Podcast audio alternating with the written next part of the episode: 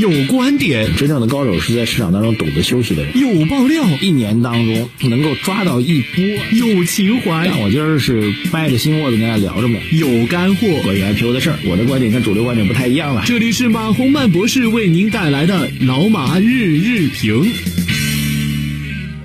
平安证券有爱懂你，欢迎收听由平安集团下属子公司有爱懂你的平安证券独家冠名播出的老马日日评。平安证券致力于为客户打造有原则、有专业、有温度、智能化的服务平台。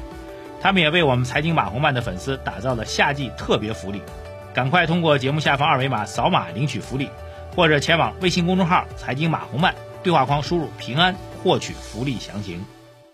呃，各位老马日评的听众朋友们，二零二一年的七月十五号，今天是周四啊。节目一开始来看一下美国市场的情况啊。昨天美国市场呢，这个有两个事情啊。这个首先看指数吧，昨天美国指数呢收盘涨跌不一啊。那么投资者呢继续在评估未来的 PPI 的数据啊。那么数据上来涨幅上来讲呢，标普是涨了零点一二，道指涨了零点一三，纳斯达克是跌了零点二一。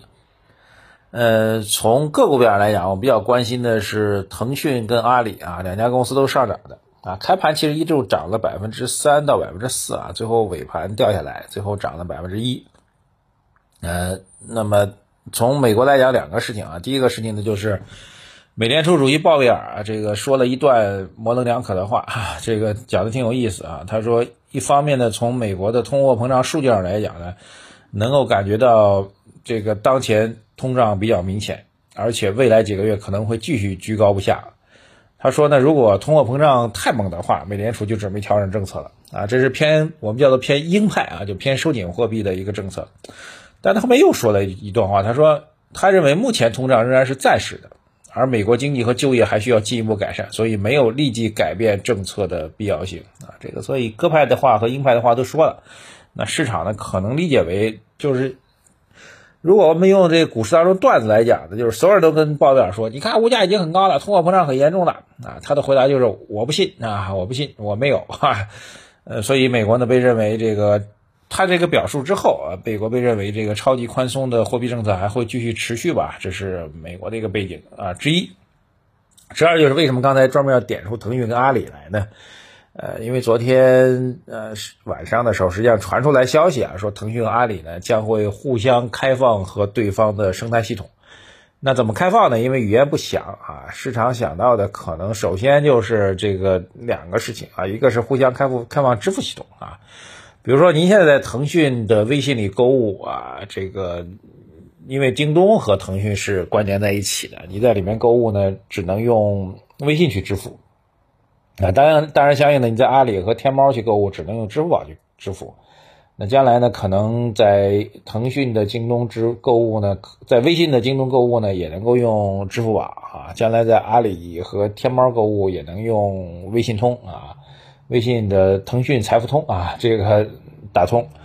另外一个呢，可能就是双方的要开放怎么样？开放各自的呃更大的一个领域和空间啊，这个。比如说，最简单一点，这个链接不能够互相转发的问题啊！你在淘宝当中复制的链接转发到微信当中来，是一个奇怪的一堆字符，呃，大家都应该知道，对吧？互相链接不能够转发和推送的事情，呃，据说是这样的啊，当然最终还要定，但我觉得大概率是这样的。这一系列非常强的反垄断政策之下，这个垄垄断巨头、互联网巨头们必须要做出历史性的重大的让步啊！这已经是个政治觉悟的问题了。呃，但市场的反应比较有意思啊。开放生态之后呢，反而市场理解为是利多，两家股票是上涨的啊。原因呢，可能其实当他们开放之后呢，大家停留在这两大巨头的概率会进一步加大。那排名靠三靠四的，类似于京东呃这个这个拼多多这样的公司反而会受损啊。这是市场的一个理解，很有意思啊，大家可以去观察啊。当然，我们认为呢，其实某种意义上来讲，再插一句，就是最近段时间针对互联网巨头的一系列的监管政策措施啊，让股价跌得很厉害，然后最近两天开始反弹了。呃，我们认为这政策目标其实很显然，实际上是通过控制它的垄断的行为跟力度啊，然后保护消费者和公众的权益，丝毫没有要把这些公司去打垮的哈这个意向，这一点我觉得还是很重要的啊。当然，从我们投资角来讲呢，只要这公司没有被打垮，那可能就是会不会有更大的一个机会呢？对不对？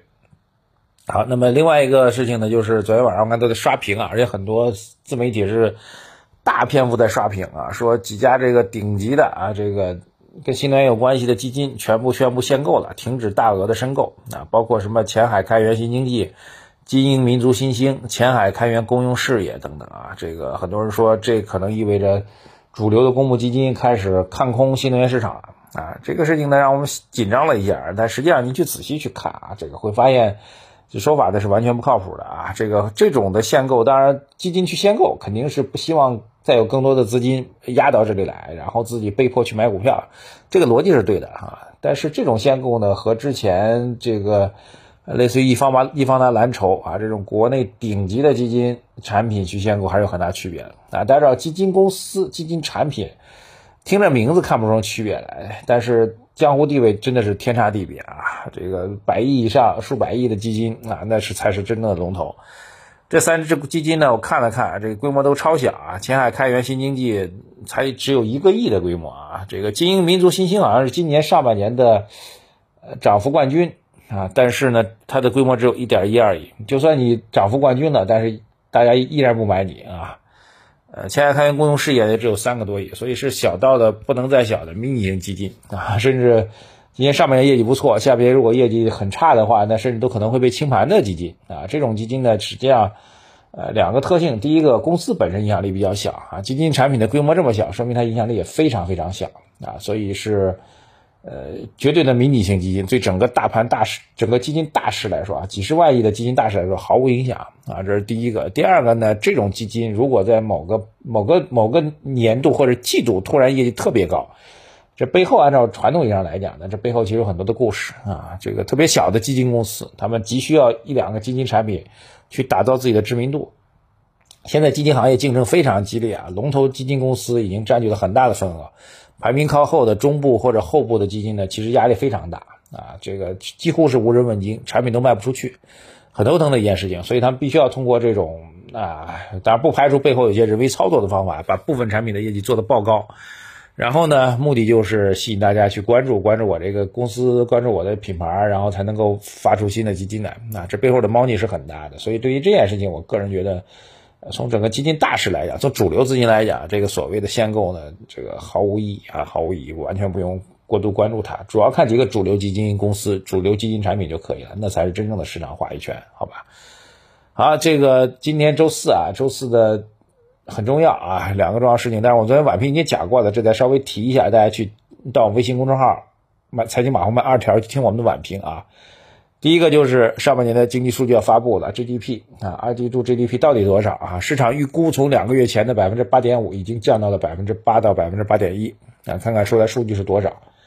呃，很重要啊。但我们今天如果有时间，数据有变化，我们会透过今日头条我们的号，那里可以随时刷新，我们会给大家在评论啊，大家到头条可以去搜我的名字。呃，另外一个就是大家非常关心的。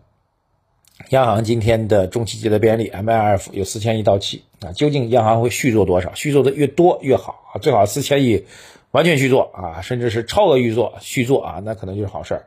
如果这是大幅度的削减续建续做的规模，意味着这个存款准备金率释放出来都会填到这个坑里。那就好比说呢，这个老板给你发钱啊，说这个月你干的不错啊，给你发一万块钱奖金啊，但是我觉得你。你好像最近这个状态不太好啊，我再给你基本工资再给你扣五千啊，就属于这样的状况，所以大家就去理解吧。反正就看一下这个 MLF 续做究竟多少，续做就是继续的投放啊。今天是四千一到期，继续投放多少？如果投放的多，那就说明我们的存准率的一万亿，那就是实打实的真给你一万亿啊。否则的话，这里会大打折扣啊。这是一个市场很很关心的一个观察中呃。这个中央银行的一个重要的一个政策信号啊，这点特别强调给大家，密切关注吧。我们这两条消息如果有时间有变化，我们会在今日头条我们的号里会及时给大家推送，大家在今日头条搜我的名字就可以看到。好吧，今天就聊这么多。短期市场的波动没有办法避免啊，甚至这种波动再继续几天都有都正常啊。但是后市呢，依然要看长期的战略机会。好，谢谢大家。微信公众号财经马后漫，各位留言、点赞、转发、推荐啊，这个包括还有个再看的键，多点一下。谢谢大家，再见。股市有风险，投资需谨慎。以上内容为主播个人观点，不构成具体投资建议。